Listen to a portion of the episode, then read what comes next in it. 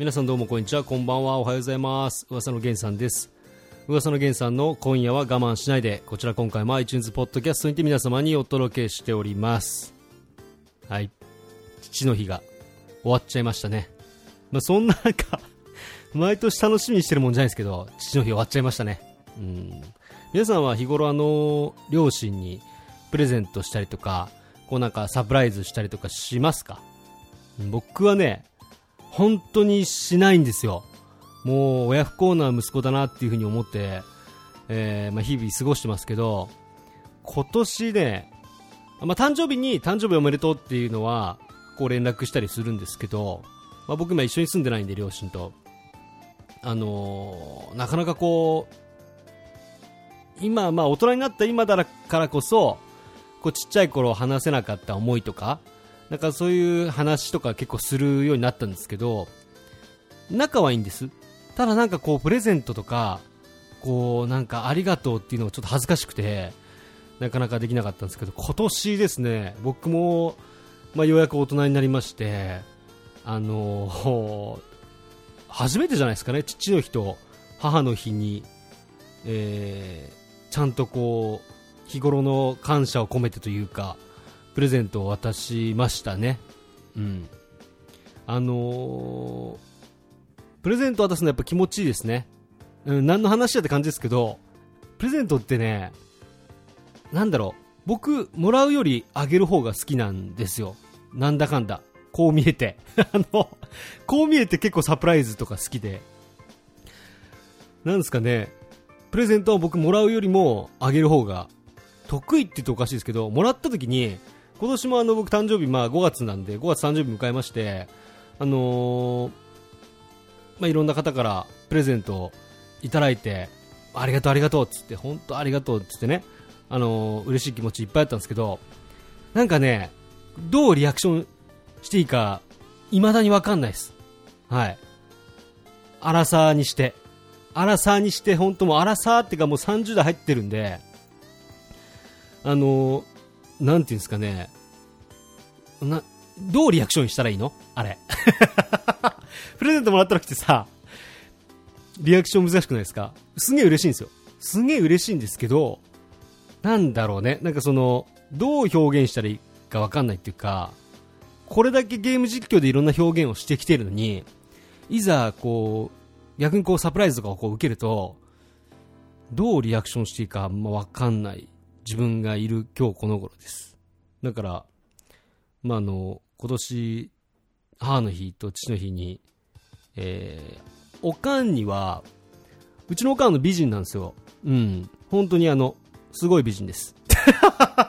あの美人なんですけど、まあ、いつまでも綺麗でいてほしいなと思って、今年ね、あのー、マヌカハニーと、えー、まあ、漢方の肩こりがひどいって言ったんで、肩こりに効くお茶を、プレゼントして、で、あと、なんかコラーゲンのドリンクみたいなのも一緒につけて送ったんですけど、でおとんは、あのー、普段結構ジャージ着るんで、家の中とかでね、こう、畑作業とかするときとかさ、あのー、ジャージ結構着るんで、じゃあまあちょっと、最近なんか同じジャージばっか着てんなと思って、ちょこちょこ合うんですけど、同じジャージばっか着てんなと思ったんで、じゃあこれはと思って、もしかしてジャージ新しいの買ってないんじゃないかなと思って、あのアンダーアーマーっていう、まあ、結構今の流行りですよね。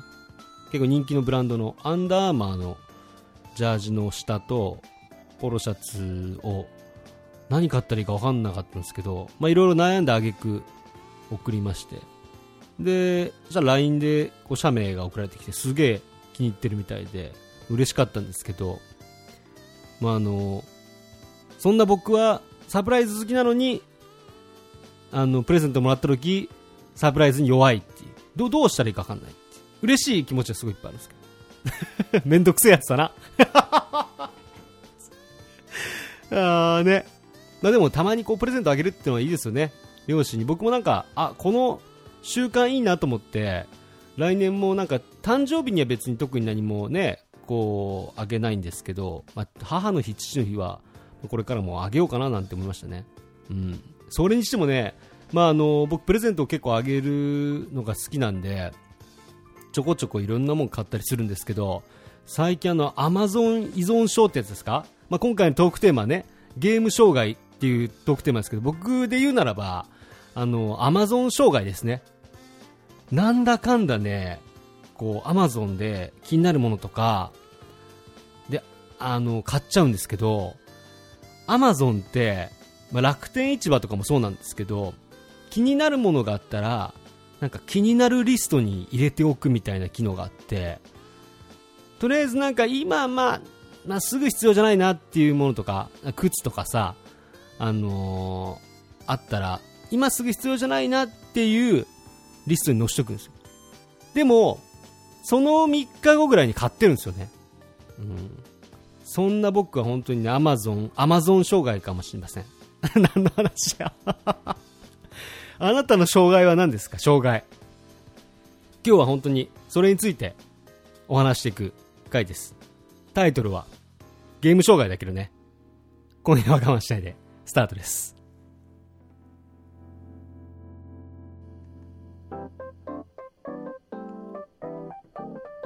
ねえねえ、ポッドキャストって何？噂の源さんの今夜は我慢しないで。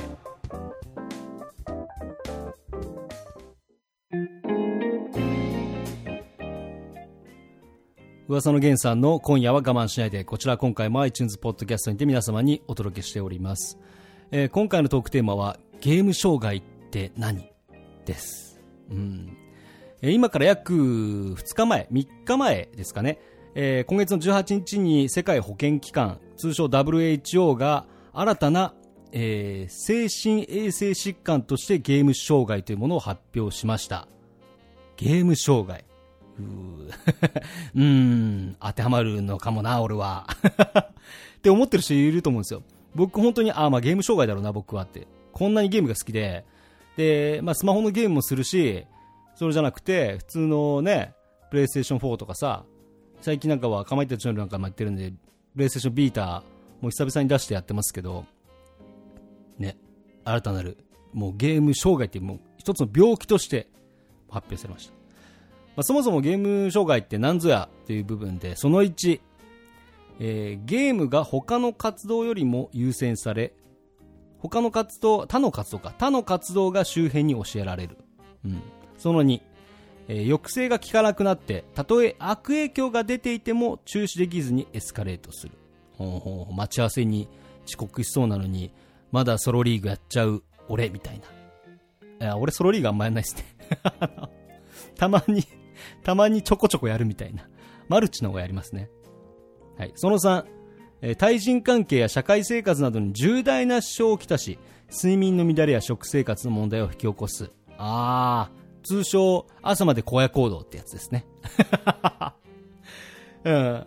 よう見ますもん。あの、僕結構夜型なんですけど、ツイッターとか見てると、もうフォートナイト止まんねえみたいな。荒野コード PUBG やめらんねえって人よく見ますよね。まあ、本当、そうです。これですよね。だから眠いまま、そのまま学校行ったりとか、えー、仕事に行ったりとか、ご飯も食べずにゲームやっちゃうとか、そういうことでしょうね。こうした特徴、特徴はえー、薬物依存症やギャンブル依存症に告知していると専門家は指摘する。うん、まあ確かに似てるのかな。薬物とかギャンブル依存症ではないから、その気持ちがちょっとわかんないですけど、まああの、楽しいからやっちゃうとか、まあ、気持ちいいからやっちゃうみたいな感じなんでしょうね。うん。そうした行動パターンが1年以上続いた場合、ゲーム障害と診断される。えー、他の基準が当てはまる場合や症状が重い場合は例外もあると、うん、ただ世界中に何百万人もいるゲーマーはたとえ集中的にゲームを行ったとしてもゲーム障害には分類されない。と専門家は強調しゲーム障害の罹患率は極めて低い。あゲーム障害の、えー、人はゲーム人口の中でも非常に低い。と指摘、えー、診断は専門知識を持った医療専門家が行わなければならないと話している WHO ではゲーム障害を失病に分類することで議論を加速させ、さらなる研究や国際協力を促したい意向。えー、ただゲーム障害を国際失病分類に、えー含めることに対しては、時期、なおはやなおなおはやでいいんかなだとしても、だとして反対する意見も多いと。まだまだ早いんじゃないかと。ゲーム、ゲーム依存症を病気にするのは早いんじゃないか。結構カミカミでしたけどね。まあ、あの、いつものことです。すいません。すいません。あれ、ポッドキャストやってるのに噛んじゃってすいません。はい。うん、そんなこと言ったらまあ、ねまあ僕みたいに思う人もいるかもしれないですけど、俺はアマゾン、アマゾン障害なのかっていうとこで。まあでも、そっか、ゲーム障害は普段の生活とか、周りの人に迷惑かけたりとかしている人のことですよね。アマゾン、僕のアマゾン障害は、自分の預金残高が減るだけで、生活にね、問題はないから、まだアマゾン障害ではないってことなのか。うん。だから、なんだろうね。特に、まあ、一人暮らしの子なんかは、なかなかこう、周りに、まあ、迷惑かけることは少ないかもしれないですけど、それこそ仕事とかにね、こう、ゲームやりすぎて、眠いまま行くとか、まあ、それはあんまり良くないと思いますけど、なんか、家族、実家住まいの方なんかは、結構あんたゲームやりすぎなんじゃないって、まあ、注意してくれる人がいいから、いるからまだいいのかな、と思いますけどね。うん、まあその分、あんたゲーム障害なんじゃないのって、おかんにめっちゃ言われそうですけどね。あんたニュースでやってたよって。ゲーム障害っていう病気やったけど、あんたはもうゲーム障害だから。ちょっと気をつけなさい。ゲームちょっと禁止みたいな。ちっちゃい頃なんかはあの、ファミコンやりすぎて、あの、おかんに、マジでファミコン隠されましたけどね。うん。マジでファミコン隠されたし、なんなら、その、本体を隠すとやっぱ、その本体のサイズって割とあるじゃないですか。だから、あとまあ、おかんとかおとんの隠しそうな場所って大体わかるんで、見つけてくるんですよ。あったと思って。で、次、こう、おとんとか何してきたかっていうと、ソフトを隠すんですよね。ソフトを隠されたもんならば、今でこそね、まあ僕レトロフリークなんてもん持ってますけど、レトロフリークはまあ一回あの本体にソフトを挿してしまえば、要するにマイクロ SD カードにスーパーファミコンとかファミコンのソフトのデータをね、保存しながらできるんで、本体さえあればできるんですけど、ね、ゲームソフト隠されたら、やりたいゲームできねえもんだから。今でこそダウンロードなんてもうねえから。当時は。あれは困りましたね。うん。でもそうやって、ある意味、僕が実家に住んでた頃は、そのおとんとかおかんが守ってくれてたんだなっていう、今思うとね、大人になればわかるんですよね。で、ちっちゃい頃うるせえなっつって 言ってましたけど、うるせえんだっつって。マザー2もうちょっとクリアなんだ。FF6 今いいとこなんだ。そんな時代でした。まあでも今オンラインゲームってのがありますから、このゲーム障害っていうものも、まあ、病気として発表されるんでしょうね。あのーこの前の、この前ってそれこそあの、荒野行動のポッドキャストをした時に、まあ僕話しましたけど、あのーまあ教育にいいのか悪いのかっていう部分で、今小中学生も普通に荒野、行こうぜっつって荒野行動やってるじゃないですか。でもあれって単純概で人殺すゲームなんですよね。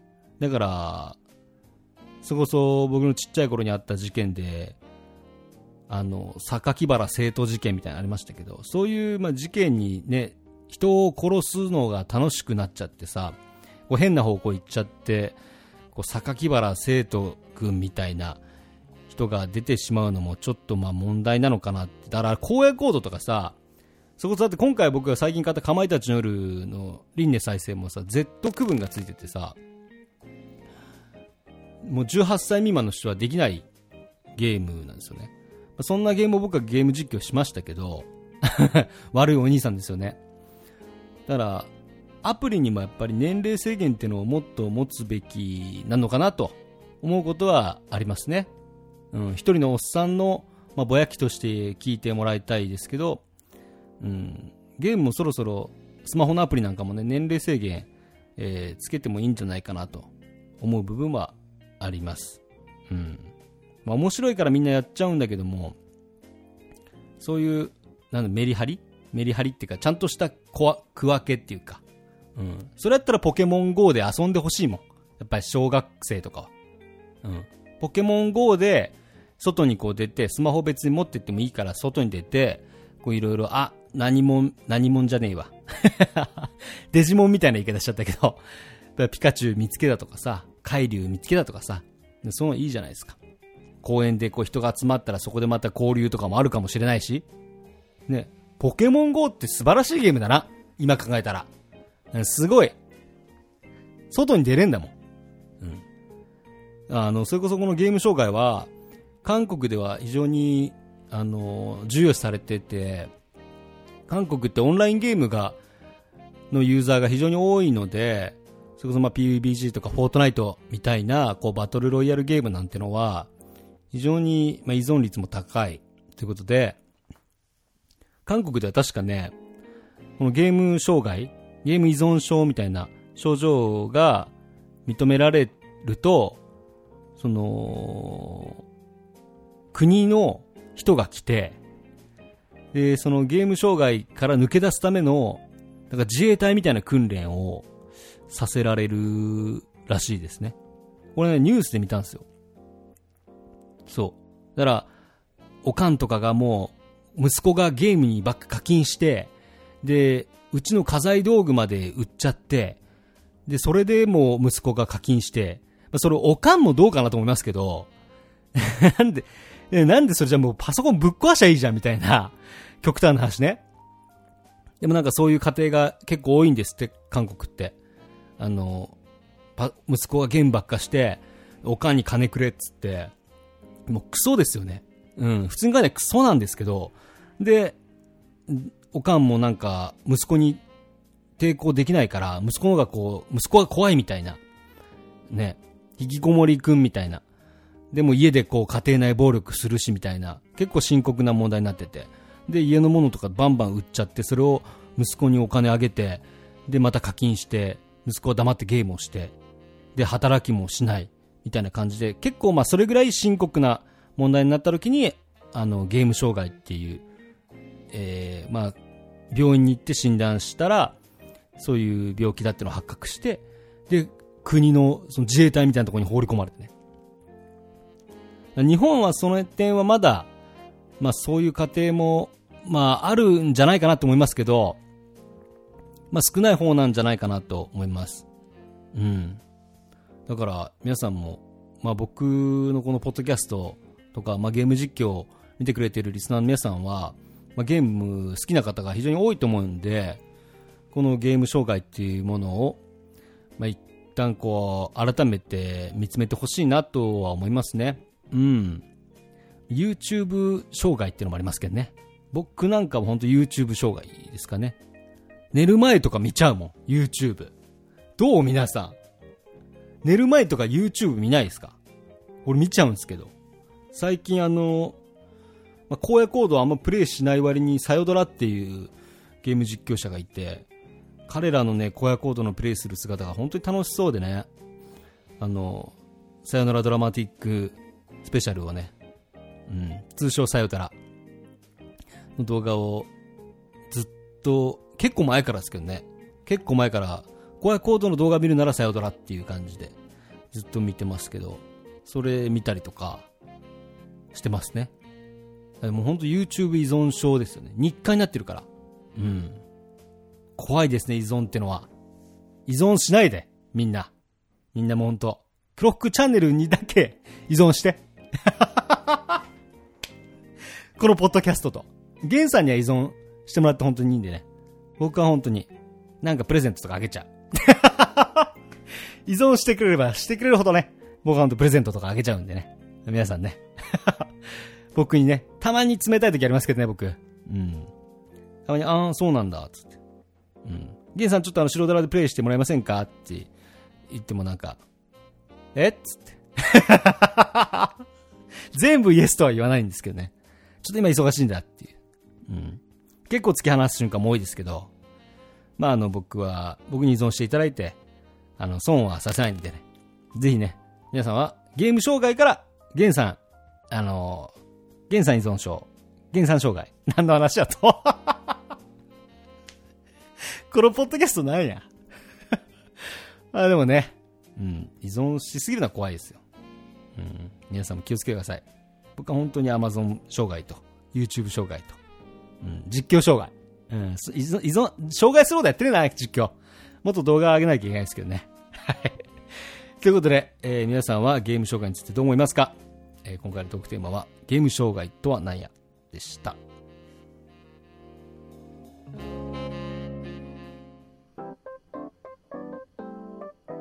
どうも皆さん、こんにちは。クロクロ、冴島です。スペース、スペース、スペース、スペース。噂のゲンさんの、今夜は我慢しないで。それじゃみんな、またな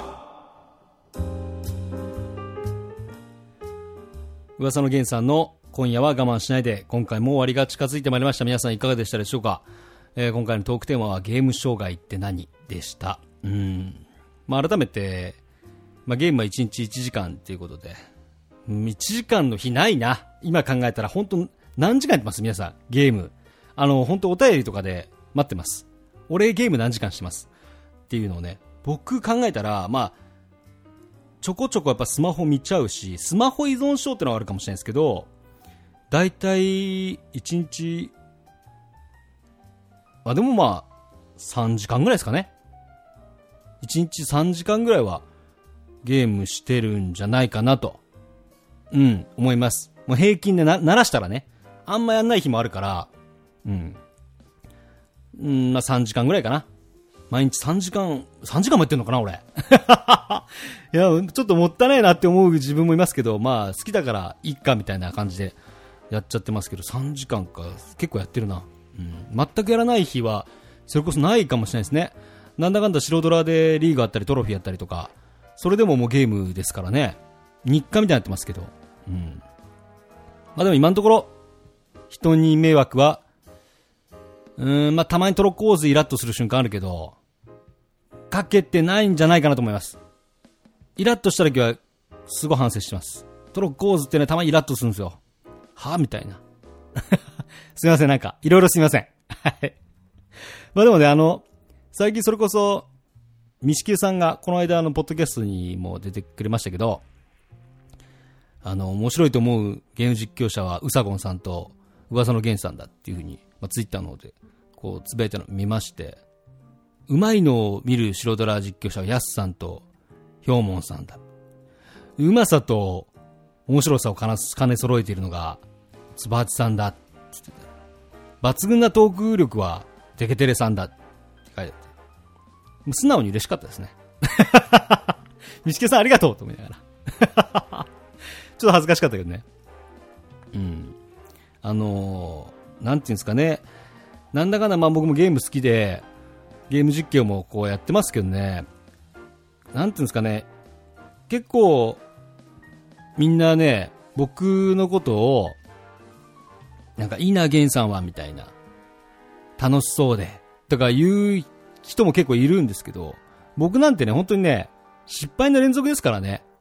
もう今でも、今も失敗してますけど、なんかね、失敗ばっかして、最近あのワールドカップ見てて思ったんですよ。こう、日本がね、こう、どこでしたっけ？どこでしたっけ？あの最近対戦して、日本が勝ったチーム。ハメス・ロドリゲスのチームね。うん。あの、忘れたけど。あの、あの、プロサッカーワールドカップ行ってね、なまあ、すごい努力をしてんだって。それでも勝てない試合もあるなって。だから、すごいなサッカー選手って思うんですけど、僕ってちっぽけだなって思うんですよね。こんな僕でもこんなたくさんね、いろんなことして失敗してきても、まあ、ゲーム実況を知っててもなんか、ゲンさんっていいよなって言われたりするんだけど、それでも僕は今、歯がゆい気持ちでやってる中、こうやってミシケさんみたいにこう、なんか、面白いなって言ってくれる、ま、人もいて、うん。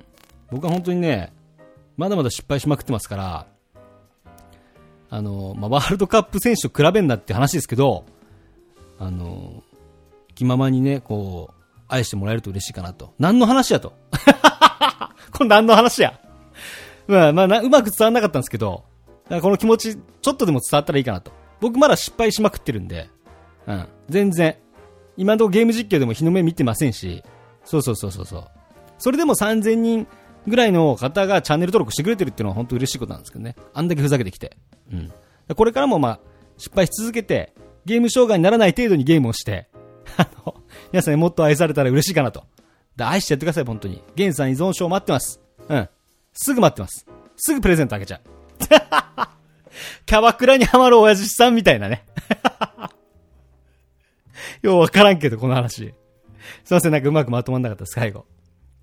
こんなね、噂のゲンさんの、今夜我慢しないでですね、皆様の、からのお便り、えー、ゲンさんへの応援メッセージ、ゲンさん依存症になりました。今すぐお便り送ってください。はい。